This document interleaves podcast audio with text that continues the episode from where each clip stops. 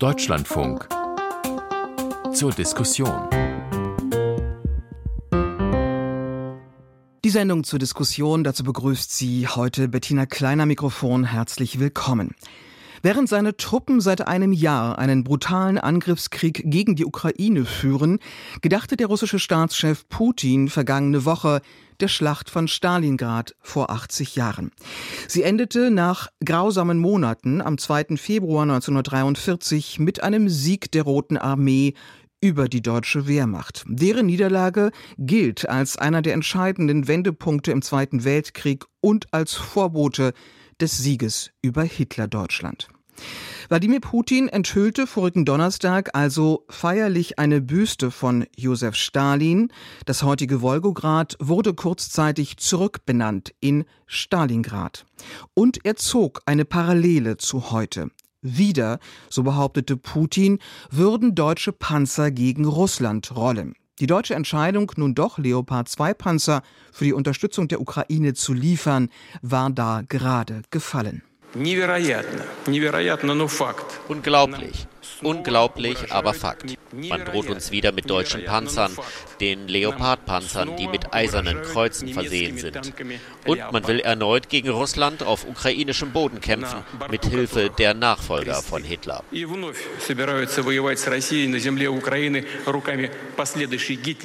Die Nachfolger von Hitler, das sind aus Putins Sicht also diejenigen, die heute an der Seite der Ukraine stehen und diese unterstützen. Weshalb?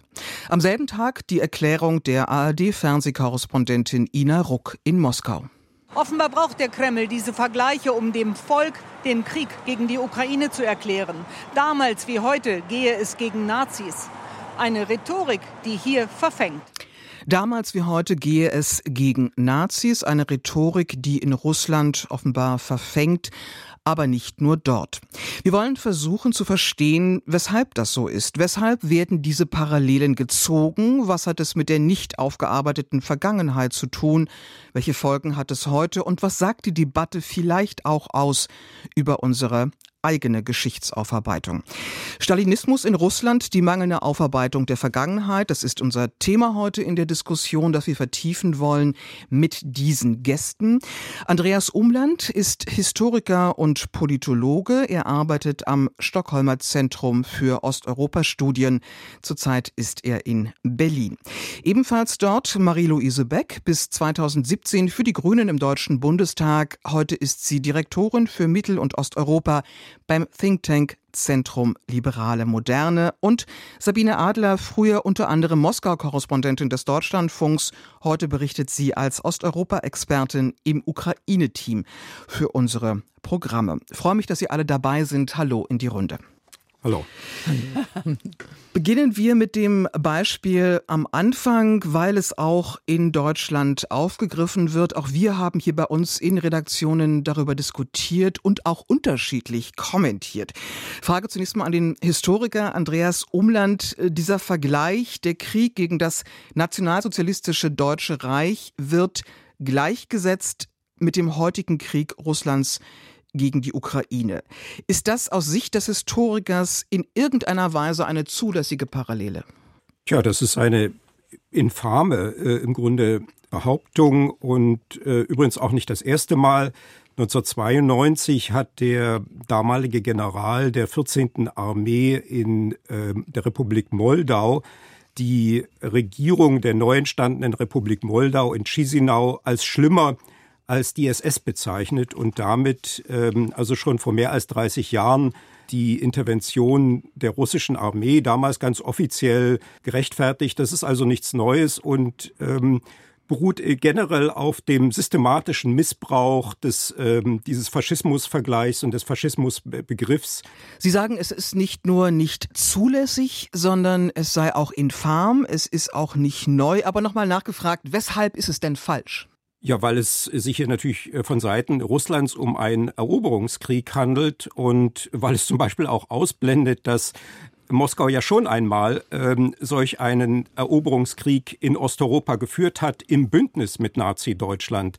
1939 im äh, Zusammenhang mit dem sogenannten Nicht-Angriffspakt beziehungsweise dann späteren deutsch-sowjetischen Grenz- und Freundschaftsvertrag. Äh, da hat es also eine direkte Zusammenarbeit der Roten Armee mit der Wehrmacht bei der Zerschlagung Polens gegeben.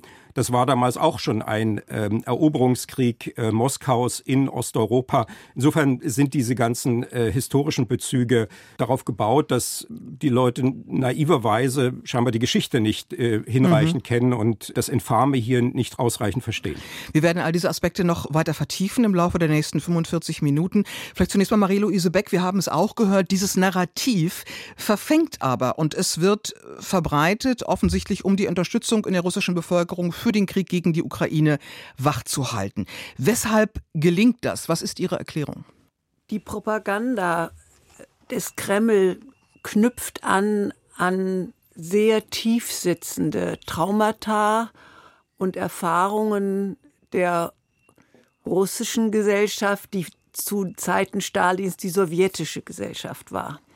In einer Gesellschaft, in der es so unendlich viel Gewalt gegeben hat, wie zu Zeiten Stalins oder zu Zeiten der Bolschewisten, muss man sagen, und dann die Gewalt auch noch einmal von außen dazu kam, durch äh, Wehrmacht, durch SS, Polizeibataillone, das ist eine Gesellschaft, die unglaubliche Dramen in den eigenen Familien erlebt hat.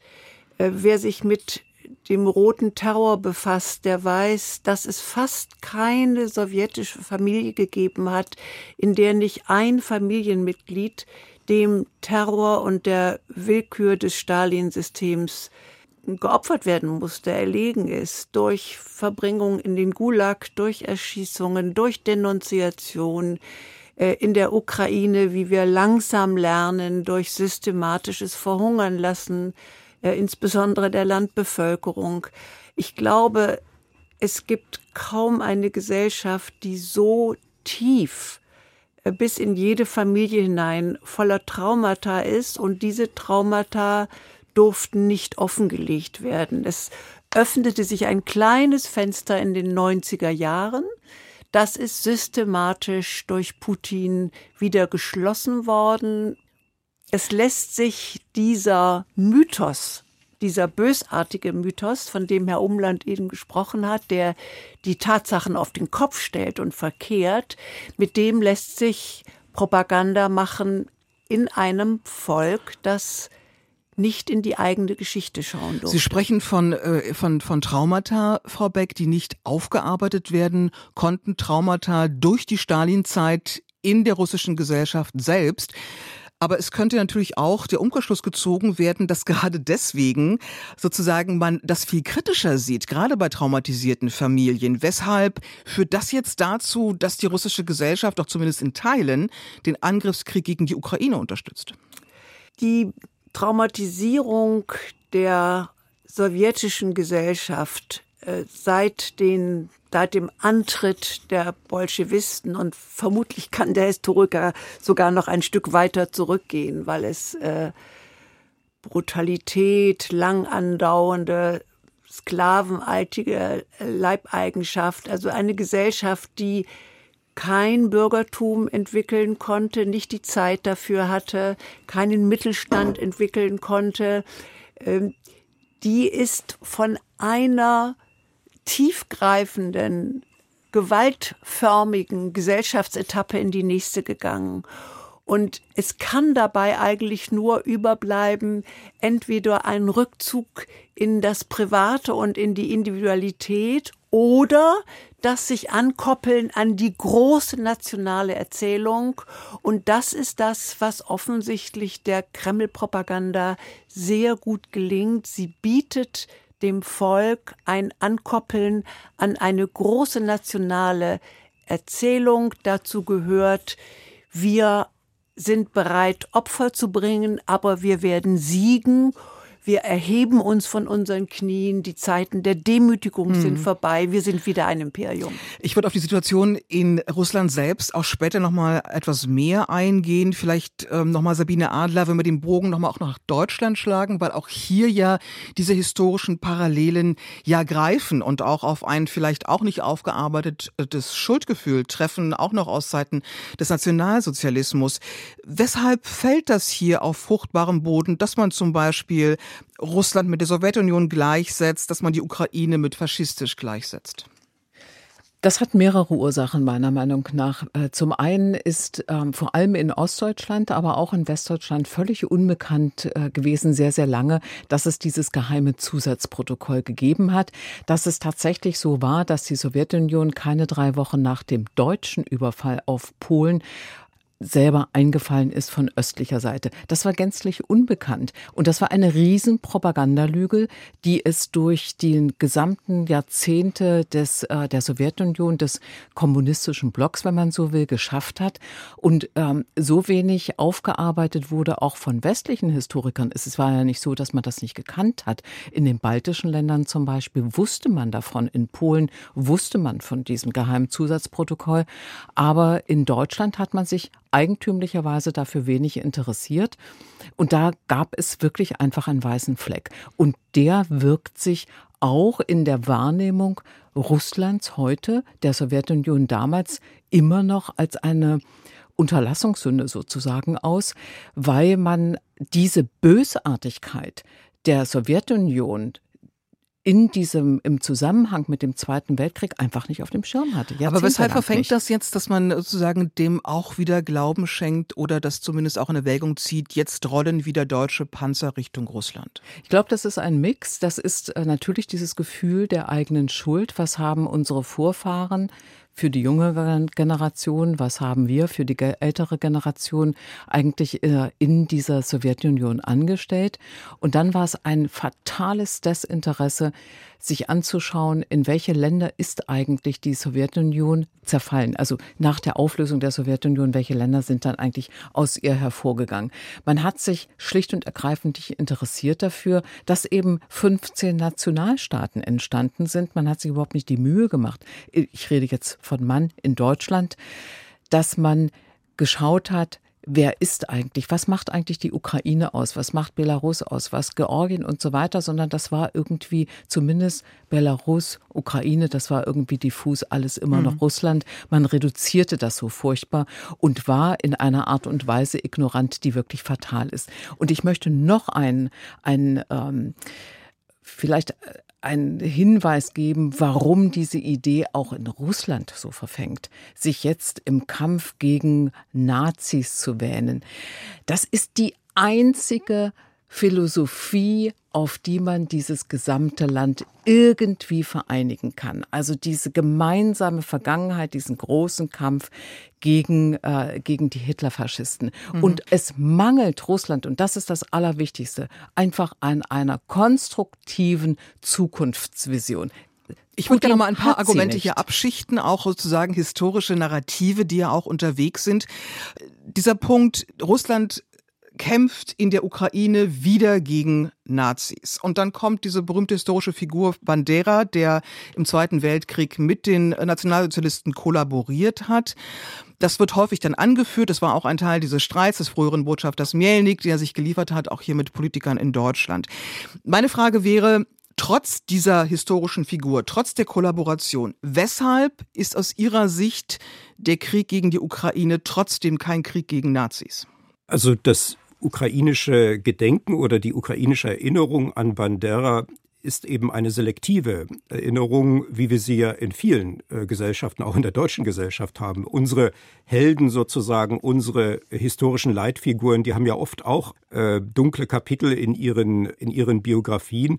Und äh, bei Bandera ist das eben so, dass diese nationalistische Bewegung, wie auch andere osteuropäische nationalistische Bewegungen, teilweise gegen die äh, Wehrmacht und gegen die SS gekämpft hat und teilweise mit, äh, mit dem Dritten Reich äh, kollaboriert hat.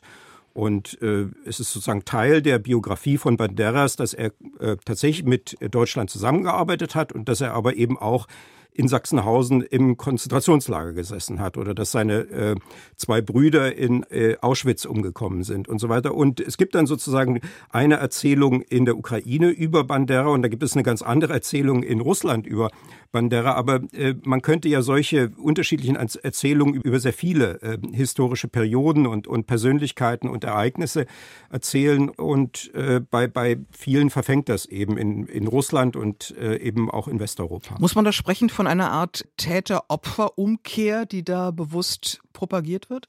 Teilweise schon, obwohl es natürlich äh, in der äh, Geschichte der, der ukrainischen Nationalbewegung auch äh, Täter gegeben hat. Nicht? Das ist äh, völlig unbestritten. Da, da ist auch sicherlich einiges, was die Ukraine aufarbeiten muss.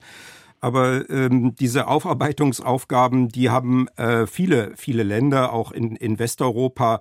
Äh, wir haben das ja in, in Nordamerika, in, in den westeuropäischen Nationen, dass dann immer wieder neue Kapitel aufgeschlagen werden. So passiert das auch in der Ukraine. Aber das Besondere ist hier, glaube ich, dass diese kleinen Nationen zwischen den großen Imperien ganz andere äh, Verhaltensweisen hatten als die eben großen imperialen Nationen wie die Deutschen oder, oder, die Russen. Naja, die, die standen vor ganz anderen Fragestellungen. Nicht? Also wenn Sie sich die, sagen wir mal, das Verhalten Finnlands vor und während des Zweiten Weltkrieges anschauen, dann mussten äh, solche Länder, die, die Finnen, die Esten, die, die, Lit die Litauer, die, die Ukrainer, die äh, Letten und so weiter, die mussten lavieren sozusagen. Die, die haben dann mal mit den einen zusammengearbeitet, dann mit den anderen. Teilweise haben dieselben Leute für äh, die Rote Armee gekämpft und dann eben auch für äh, in, der, in der Schutzmannschaft mitgemacht und versucht dann irgendwie äh, dort zu überleben und dann womöglich den eigenen Nationalstaat zu kreieren. Das war ja die, die Hauptaufgabe. Solche Leute wie,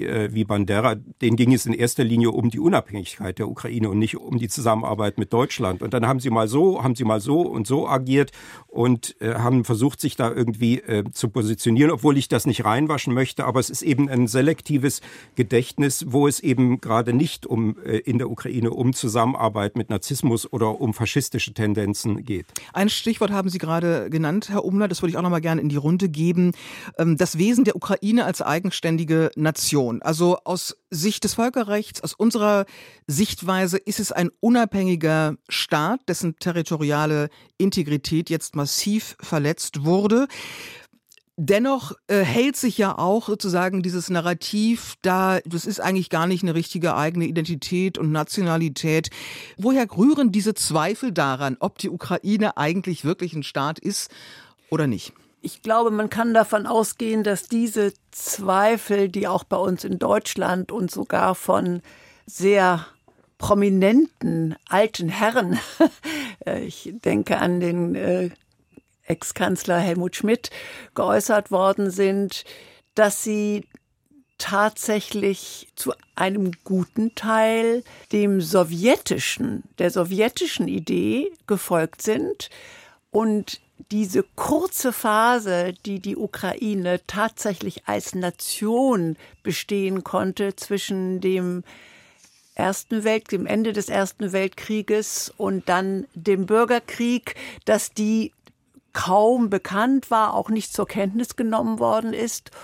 Und dann ja später der Zerfall der Sowjetunion insbesondere von Putin als eine riesige Katastrophe dargestellt worden ist.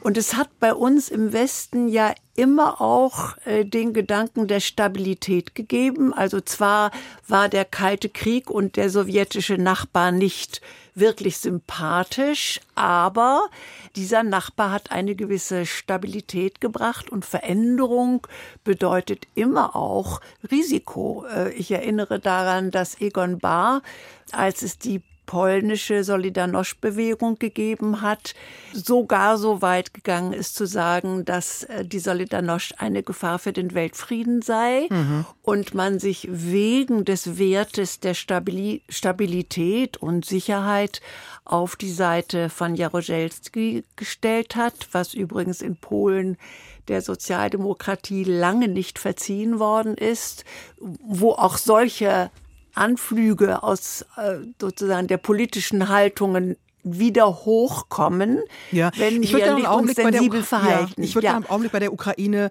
bleiben, Sabine Adler. Sie haben aus Moskau berichtet, aber auch aus der Ukraine mal auf einen Nenner gebracht. Wie ist es möglich, dass daran bis heute sich auch Zweifel halten, äh, sozusagen auch aus Russland selbst, ob es sich da eigentlich um eigenen Staat handelt oder ob das im Grunde genommen ein Einflussbereich äh, Moskaus noch zu sein hat. Na, wir kommen da eigentlich zu dem äh, Titel unserer Sendung, zu dem Stalinismus. Wie viel Stalinismus ist im heutigen Russland eigentlich noch anzutreffen? Und diesen Stalinismus, äh, den muss man auch angucken bei seiner Entstehung. Stalin war derjenige, der die Nationalitätenpolitik, die Lenin noch zugelassen hat, nämlich den eigenen Nationen dieses Vielvölkerstaates äh, Sowjetunion Nation ihre Eigenheiten zu lassen, ihre Kultur, Sprache und so weiter. Das hat Stalin weggewischt. Stalin war der Meinung, das störe nur die, in der Umsetzung des Kommunismus. Sprich, da könnten ja Widerworte aus vielleicht ethnischen, nationalen Gründen kommen. Und damit fing das im Grunde genommen an, ähm, dass diese Nationalitäten nivelliert wurden. Die, die äh, Nationen hatten so einigermaßen einen Spielraum, was Folklore anging, aber mehr eigentlich auch nicht. Und das ist ein, ein wirklich, ähm, das, das, das war sozusagen der Totengräber schon der, National, der, der Wahrnehmung der Nationalstaaten. Und diejenigen, die sich in der Sowjetunion, und da gehört die Ukraine unbedingt mit dazu, weil es eben, wie wir gerade schon gesagt haben, eine starke nationalistische Bewegung gab zwischen den Weltkriegen. Das war nichts besonders Typisches für die Ukraine, sondern überhaupt für Europa, für Ost-Mitteleuropa in dieser Zeit zwischen den Weltkriegen. Das Habsburger Reich ist zerfallen.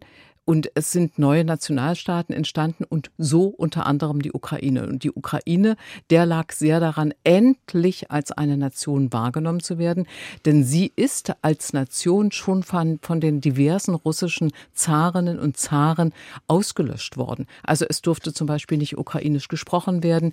Wenn Schule angeboten wurde, fand der Unterricht in Russisch statt. Die Kinder konnten also überhaupt nichts verstehen. Also alles, was, dann gab es die, die Eliten, waren immer russische Eliten, keine ukrainischen Eliten und so weiter. Also man hat alles unternommen, sowohl schon in der Zarenzeit als auch in der frühesten Sowjetzeit dieses Nationalgefühl zu äh, unterbinden, zu nivellieren.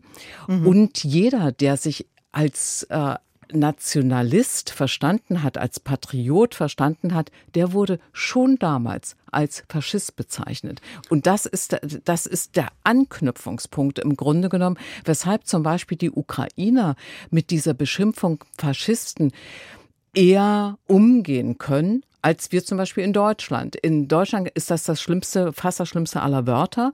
Und in der Ukraine ist man das seit Jahrzehnten gewohnt, dass, weil man ukrainisches Nationalgefühl leben wollte, als Faschist bezeichnet wurde. Stalinismus in Russland, die mangelnde Aufarbeitung der Vergangenheit, das ist unser Thema heute in der Diskussion. Wir sprechen mit Andreas Umland, er ist Historiker und Politologe, mit Marie-Louise Beck vom Think Tank Zentrum Liberale Moderne und und eben gehört mit Sabine Adler, Osteuropa-Expertin des Deutschlandfunks.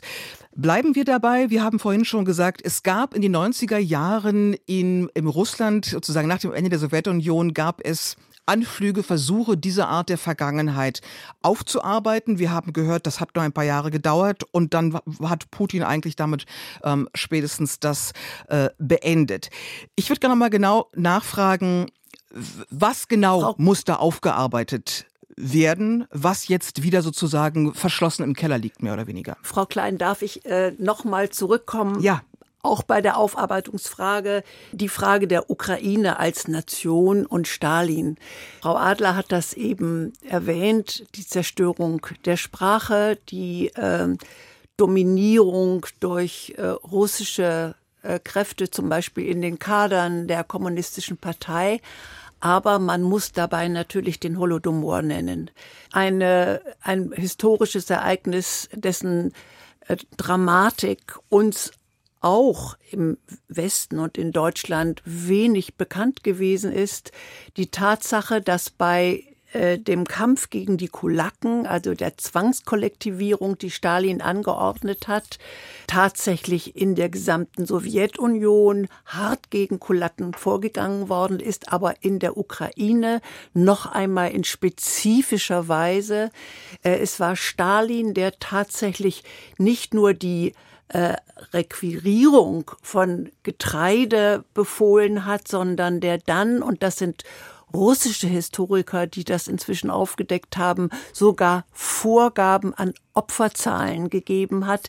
Es ging tatsächlich um eine fast eine Auslöschung weiter Teile der Landbevölkerung und um eine Zerstörung der ukrainischen Eliten. Ja. Deswegen haben wir auch die Auseinandersetzung, ob das ein Genozid gewesen sei. Ist jetzt anerkannt worden im Deutschen Bundestag. Ne? Genau. Ne? Der erzwungene genau. Tod durch Verhungern, das bedeutet, das ukrainische Wort Holodomor ist jetzt äh, genau. äh, als Thema stärker präsent, als es noch vor wenigen Jahren war, würde ich mal sagen. Ich nehme das mal jetzt als ein weiteres Beispiel äh, von stalinistischen Verbrechen, die nicht aufgearbeitet sind ähm, in Russland. Was würde denn Aufarbeitung bedeuten? Wo müsste man im Grunde genommen erstmal anfangen in der russischen Gesellschaft? Also Memorial, äh, die, die wunderbaren Historiker äh, von Memorial haben das ja tatsächlich sogar in den 80er Jahren ganz, ganz vorsichtig und heimlich begonnen, in die Archive zu gehen. Arseni Raginski, der dann mit der Gründer von Memorial wurde, ist noch in den Gulag gegangen, vier Jahre oder musste in den Gulag gehen, weil er sich äh, in Archiven umgesehen hatte. Und die 90er Jahre wurden tatsächlich zu einer Zeit, wo diese Aufarbeitung begonnen hat. Man hat äh, ehemalige Lager gekennzeichnet, man hat Namen wieder sichtbar gemacht. Ganz wunderbar waren die Geschichtswettbewerbe, die Irina Scherbakowa, deren Namen wir ja häufig jetzt hören und der wir begegnen als Nobelpreisträgerin für Memorial. Äh, sie hat in den Schulen Schreibwettbewerbe für Schülerinnen und Schüler gemacht, zusammen mit den Lehrern. Fragt eure Großeltern, was, welche Erinnerungen habt ihr an die vergangenen Zeiten? All das hatte begonnen in den 90er ja. Jahren und ist mit dem Amtsantritt von Putin sehr schnell und sehr systematisch wieder äh, ja, dem ist die Luft genommen. Ja, worden. und da, da, da stellt sich natürlich die Frage, da ist ja im Augenblick, wenn ich das richtig verstehe, überhaupt kein Ansatz zu erkennen, dass sich daran etwas ändert, weil, das wäre nochmal meine Nachfrage, die russische Gesellschaft inzwischen so ist, wie sie ist, dass gar nicht daran zu denken ist, dass dort eine unabhängige Aufklärung und Aufarbeitung auch im Sinne der traumatisierten äh, Familien äh, passieren könnte. Memorial ist äh, etappenweise äh, immer stärker in die Enge getrieben worden, beginnen damit, dass sie sich als ausländische Agenten bezeichnen sollte, was übrigens auch anknüpft an stalinistische Gefühle, nämlich dass der Feind im eigenen Land, die fünfte Kolonne im eigenen Land sitzt, bis hin, dass äh, im, nun im vergangenen Dezember tatsächlich Memorial äh, seine Türen schließen musste, das Haus, äh, in dem die Archive sind, äh, beschlagnahmt worden ist. Und das ist wirklich tragisch. Viele dieser Memorial-Mitarbeiter jetzt im Westen im Exil sind. Ich würde hier vielleicht noch mal äh, anfügen wollen, dass es äh, noch einen zweiten glaube ich, für viele Russen psychologisch schwierigeren Aspekt gibt. Das ist die Aufarbeitung der imperialistischen Tendenzen in der russischen Massen- und Hochkultur, die es eben schon vor dem, äh, vor der Machtergreifung der Bolschewiki, während der sowjetischen Periode und auch in der postsowjetischen Periode gab. Das geht also bis hin zu Figuren wie Alexander Puschkin oder Fyodor Dostojewski, wo sich eben äh, bestimmte imperiale Denkfiguren immer wieder finden und dann eben bis in die, in die Massenkultur, in die Fernsehserien, in die Lieder und so weiter. Und die natürlich jetzt diesen Krieg äh, befördert haben, weil äh, sozusagen das, das Imperium so tief drin sitzt im Denken äh, vieler auch einfachen Menschen, dass diese Abspaltungen eigentlich äh, ein Skandal sind, weil man eben der Meinung ist, dass eigentlich Russland, obwohl es ja schon sowieso das mit Abstand größte Land der Welt ist, äh, noch größer sein müsste. Also der äh, russische Komiker Petrosjan hat das so formuliert am Neujahrsabend, Nravitsa, не нравится, Россия расширяется. Ob es euch gefällt oder nicht, Russland erweitert sich, ja, wenn man ja. das so über... Von Lissabon und, bis Vladivostok. Und das, ja. und das Interessante, was vielleicht noch da, äh, diese gesamte westliche Diskussion, die wir jetzt über Kolonialismus haben, die ja wirklich breit geführt und seit vielen Jahren geführt wird, kommt in Russland überhaupt nicht an. Da geht man davon aus, als sei es ein Naturgesetz, dass Russland das größte Land ist und immer weiter, äh, also sich immer weiter erweitern durfte oder äh, erweitert hat.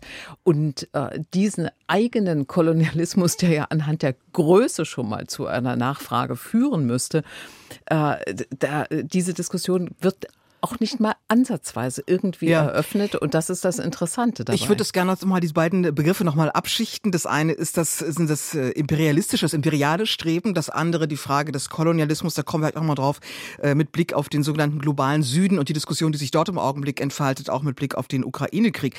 Ich würde gerne mal nachfragen, darüber haben Historiker und äh, Zeitgeschichtler das ganze letzte Jahr eigentlich gesprochen und haben vermutet, dass ähm, die russische Föderation, das ist der offizielle Staatstitel, im Grunde genommen genommen das noch vor sich hat, das wird lernen müssen, was andere Großmächte, ja, also wie früher einmal ähm, England, das Vereinigte Königreich, Frankreich, Portugal, die alle sozusagen Kolonialmächte waren und sich bescheiden mussten dann irgendwann mit ihrem eigenen vergleichsweise kleinen äh, äh, Nationalstaat, dass diese Entwicklung im Grunde genommen Russland noch bevorsteht. Ich würde mal fragen, äh, teilen Sie diese Einschätzung und wie könnte es dazu kommen? Ich fange mal an mit der ersten Etappe. Es hat ja bereits einen ersten Schritt gegeben der Verkleinerung des Imperiums. Das ist tatsächlich die Selbst, das Selbstständigwerden und äh, vieler Republiken, die Sowjetrepubliken gewesen waren, darunter die Ukraine, darunter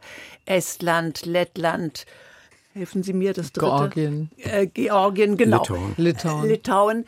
Das ist etwas, was ja vor allen Dingen mit Jelzin verbunden ist, mit der Person von Jelzin, der tatsächlich reif genug, muss man fast sagen, war, um zu sehen, dass mit dem 90er Jahre und der Implo, im, dem Implodieren äh, der Sowjetunion jetzt auch der Schritt anstand, dass ein Teil dieses Imperiums in die Selbstständig, in die Eigen, Eigenständigkeit geht, wobei Jelzin durchaus noch die Vorstellung hatte, es könnte trotzdem noch ein enges Band hm. äh, äh, bestehen bleiben. Zwischen Aber das ist ja genau, Ländern. was Wladimir Putin beschreibt als die größte Katastrophe des 20. Jahrhunderts aus seiner Sicht, nämlich und, der Zerfall der Sowjetunion. Und interessanterweise lastet er den Zerfall der Sowjetunion und lasten ihm viele Russen den Zerfall der Sowjetunion Gorbatschow an.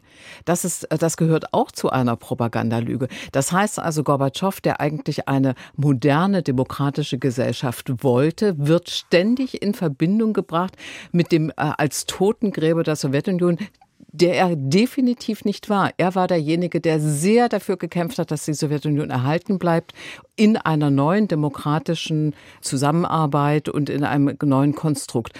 Und äh, die Rolle Jelzins wird da bewusst verschwiegen. Und das gehört eben auch zu dieser Geschichtsverfälschung.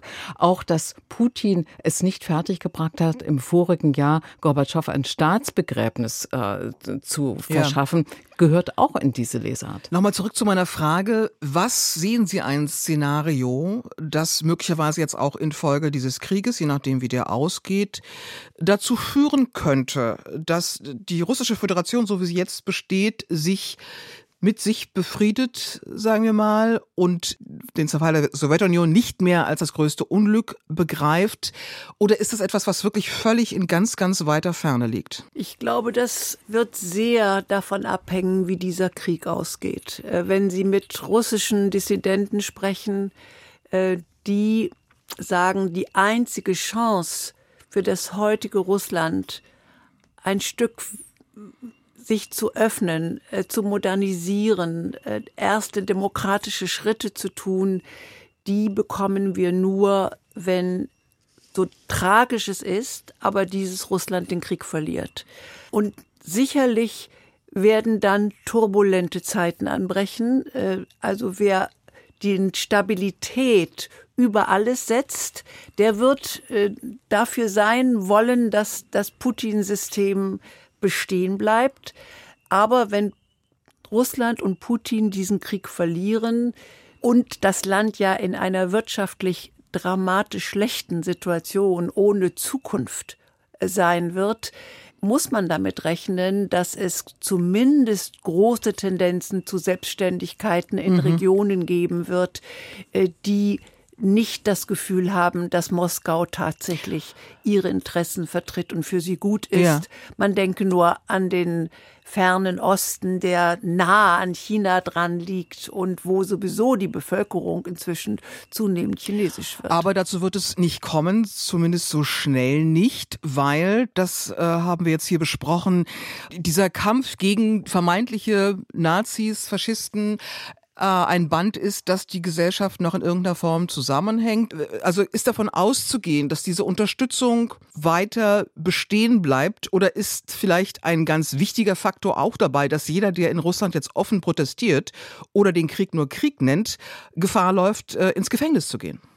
Also es ist sicherlich ähm, ein wichtiger Grund, dass die Repression im Land immer weiter zunimmt, dass die, ähm, dass die Gedankenkontrolle immer weiter zunimmt, dass der innere Machtapparat gegen die eigene Bevölkerung massiv ausgebaut wird. Das hat damit zu tun und auch diese schrittweise Geschichtsverfälschung in den Medien, in den staatlichen Medien und nicht erst seit 2014, äh, sondern seit sehr, sehr vielen früheren Jahren. Marie-Louise Beck hat genannt das Jahr 2009, man kann auch noch weiter vorgehen, also eigentlich mit Amtsantritt von Putin, dem Bedauern, äh, dass die Sowjetunion, der Zerfall der Sowjetunion das große Unglück war. Da begann ja schon eine Art von neuer Geschichtsdeutung und das hat einen solchen Raum bekommen. Das ist auch hybride Kriegsführung im Inneren des Landes gegen die eigene Bevölkerung. Und solange das äh, weiter gemacht wird, ist ja, hat ja kaum ein anderer neuer Gedanke, hinter dem man sich versammeln kann, irgendwie Platz. Und dazu ja. kommt dann natürlich auch die massive Unterdrückung, Ausschaltung, Vertreibung der Opposition. Da ich unser würd, Thema, hier, ja, ja, hallo, Herr Umland, bitte. Ich würde hier nochmal eine Parallele auch zum Ende der Sowjetunion ziehen.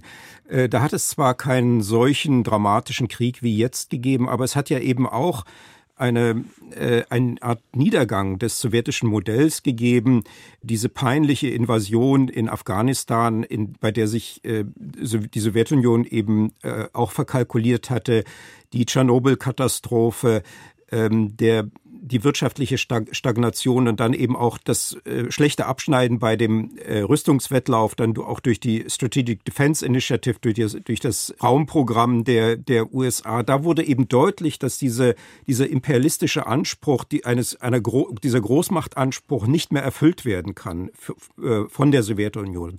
Und erst vor diesem Hintergrund, vor diesen ganzen Katastro vor dem Hintergrund dieser ganzen im Grunde für die Sowjetunion katastrophalen Entwicklungen wirtschaftlicher, in militärischer Hinsicht dann erst wurde Perestroika und dann erst wurde ähm, die äh, mhm. neue Politik äh, Gorbatschows möglich.